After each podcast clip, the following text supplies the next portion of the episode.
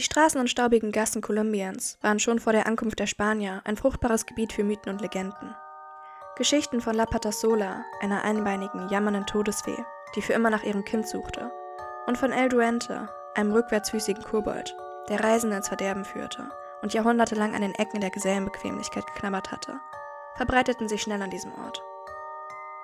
Obwohl diese Geschichten vor allem diejenigen beunruhigten, die in ländlichen Gebieten lebten oder durch sie reisten, brachte das Wachstum der Städte eine neue Art urbaner Legenden mit sich, die in dem ursprünglichen Misstrauen wurzeln, das wir immer noch tief in unserem Inneren gegenüber moderner Technologie hegen. Ein Beispiel hierfür ist der Phantombus, der angeblich nachts durch die Straßen der Stadt streift. Laut dieser Legende werden junge Frauen, die alleine an Bord gehen, einige Tage später verstümmelt auf überwucherten, abgelegenen Feldern aufgefunden, wobei ein erstarrter Blick völliger Angst den Moment ihres letzten gequälten Atemzugs verdeutlicht. Da du jedoch sicherlich keine junge Frau bist, zumindest nicht das letzte Mal, als du nachgesehen hast, und es Dienstagnachmittag 16.30 Uhr ist, sind Phantombusse und behinderte Gremlins das Letzte, woran du gerade denkst. Du nutzt Bogotas öffentliche Verkehrsmittel seit über zwei Jahrzehnten und deine größte Sorge ist, dass das Verkehrsaufkommen seit dem Amtsantritt des letzten Bürgermeisters kaum mehr zu bewältigen ist.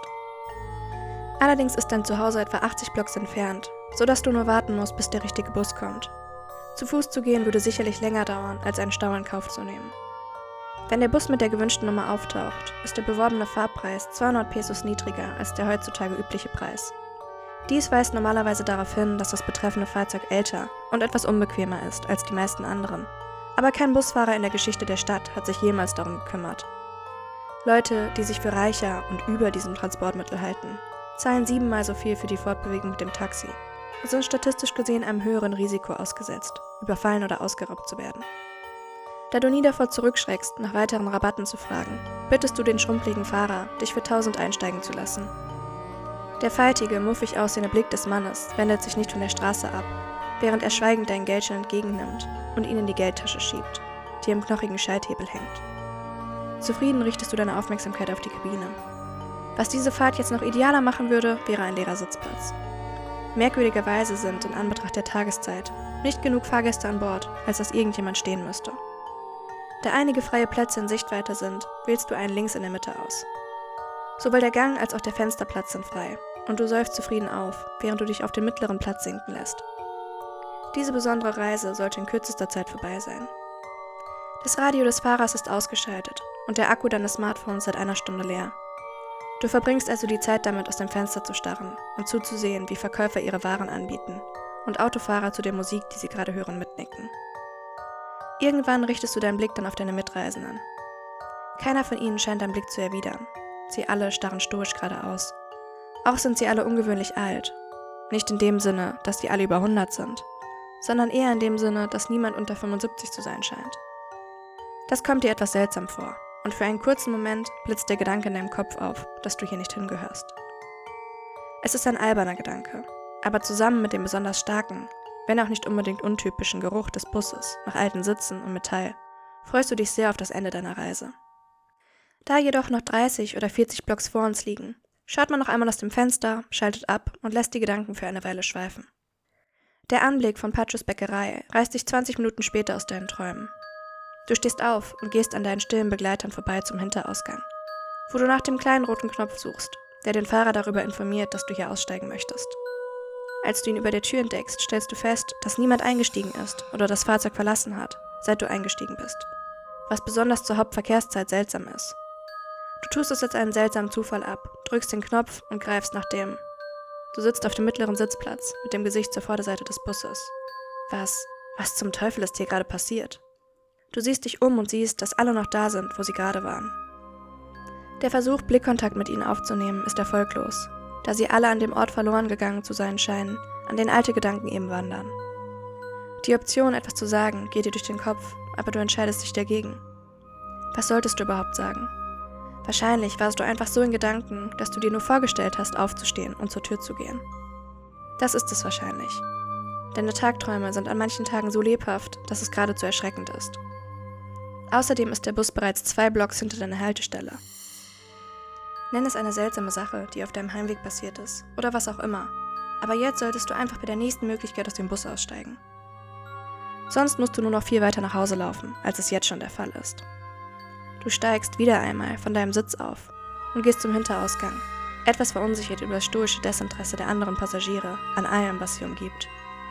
Da ist der Halteknopf, genau dort, wo du ihn in Erinnerung hast. Nachdem du dich vorsorglich an der Haltestelle festgehalten hast, falls der Bus zu scharf bremst, schaust du zum Fahrer, legst deinen Zeigefinger auf den Knopf und du sitzt auf dem mittleren Sitzplatz mit dem Gesicht zur Vorderseite des Busses.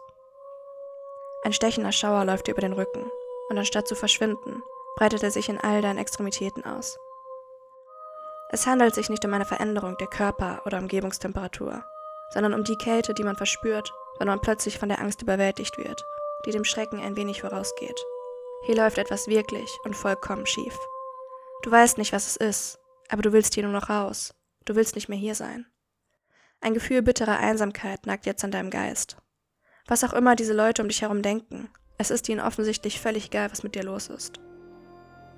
Daher beschließt du erneut, nichts zu sagen und dich einfach vom Sitz zu erheben, ohne dass du dabei merkst, dass du das mit etwas weniger Beweglichkeit tust, als es sonst der Fall ist.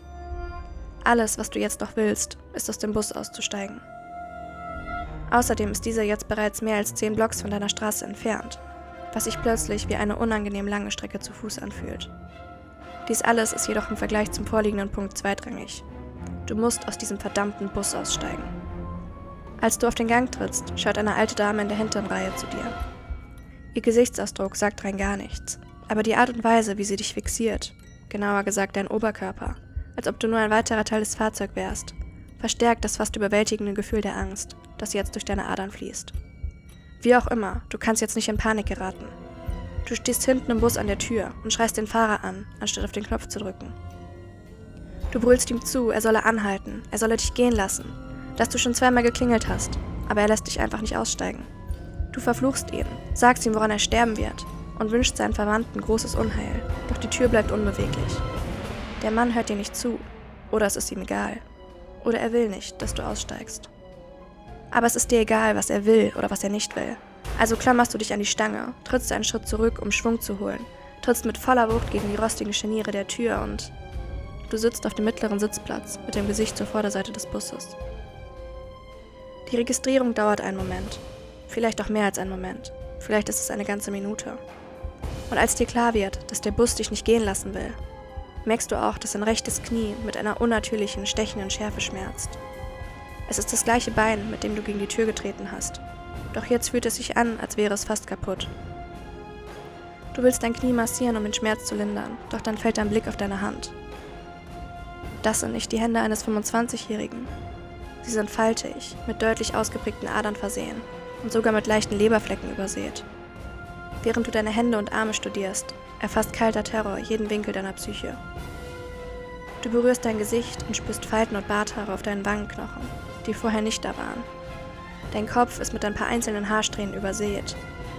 Während deine Fingerspitze über die grobe Kopfhaut streicht, schießt Panik wie ein elektrischer Funke durch dich hindurch und hinunter in die kleinsten Winkel deines Wesens.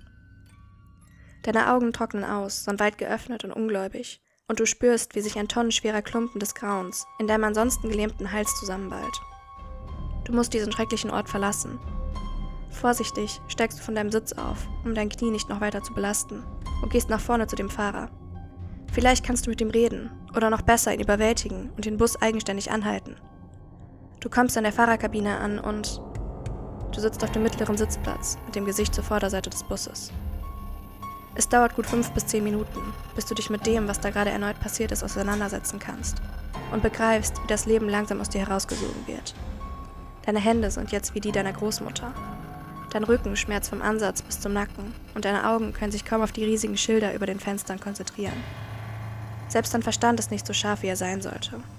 Es dauert eine ganze Weile, bis du feststellst, dass du einen weiteren Versuch unternehmen solltest, dem Bus zu entkommen. Vielleicht ist Gewalt nicht die Antwort, vielleicht kommst du auf eine sanfte Weise hier heraus. Wenn du den Bus vielleicht wie ein lebendiges Wesen und nicht wie eine dämonische Maschine behandelst, vielleicht lässt er dich dann hier raus. Die alte Frau sieht dich wieder an. Du bemerkst ihre blaue Jacke, die viel zu groß für sie ist. Wäre es eine Bluse derselben Größe, würde sie locker von ihrem hageren Körper herabhängen. Eine winzige, zögernde Träne bildet sich auf ihrem gebrechlichen Gesicht und folgt dann einem schlängernden Pfad über ihre alten Gesichtszüge, um mit unheimlicher Endgültigkeit auf ihrem Handgelenk zu landen. An diesem Handgelenk hängt eine rote Totte-Uhr, wie sie derzeit fast alle Abiturienten tragen. Du untersuchst die Tür, zwei Scheiben, die durch eine vertikale Scharnierreihe verbunden und auf der rechten Seite mit einer Gummiauflage versehen sind, um Berührungsschäden zu vermeiden. Die Tür ist leicht nach innen gebogen, und als du dies bemerkst, durchströmt dich ein leichter Hoffnungsschimmer. Wenn du einfach nur... Du sitzt auf dem mittleren Sitzplatz mit dem Gesicht zur Vorderseite des Busses. Was zum Teufel? Was zum Teufel ist mit deinen Händen los? Sie sind alt. Deine Hände sind die Hände eines alten Mannes, wie die deines Großvaters. Der Mann hinter dir zuckt zusammen, als du dich zu ihm umdrehst, ihn anschreist und nach ihm greifst, brüllst, dass er dir helfen soll, hier rauszukommen. Er sagt etwas, das du nicht verstehst. Seine Zähne sind so winzig, so zerbrechlich, als könnten sie jeden Moment zu Staub zerfallen. Wie lange ist er schon hier? Wie lange bist du schon hier? Du zerbrichst das Fenster mit deinem Ellbogen, obwohl du spürst, wie auch deine porösen Knochen unter dem Stoff deiner Jacke zerbrechen. Du willst hier nicht sterben. Du sitzt auf dem mittleren Sitzplatz mit dem Gesicht zur Vorderseite des Busses. Nach langer Zeit blickst du auf deine Hände. Es sind die knorrigen, rheumatischen, blutbespritzten Klauen einer Hexe, die mehr als eine Generation an Schrecken erlebt hat. Eine Hexe? Eine Hexe ist nicht das richtige Wort. Eine Hexe ist eine Frau, oder? Zumindest weiß Mutters Geschichten so, wie die von La Patasola, Dein Knie tut immer noch weh, aber nicht so stark wie dein Ellbogen. Alles in dir fühlt sich zerbrochen an.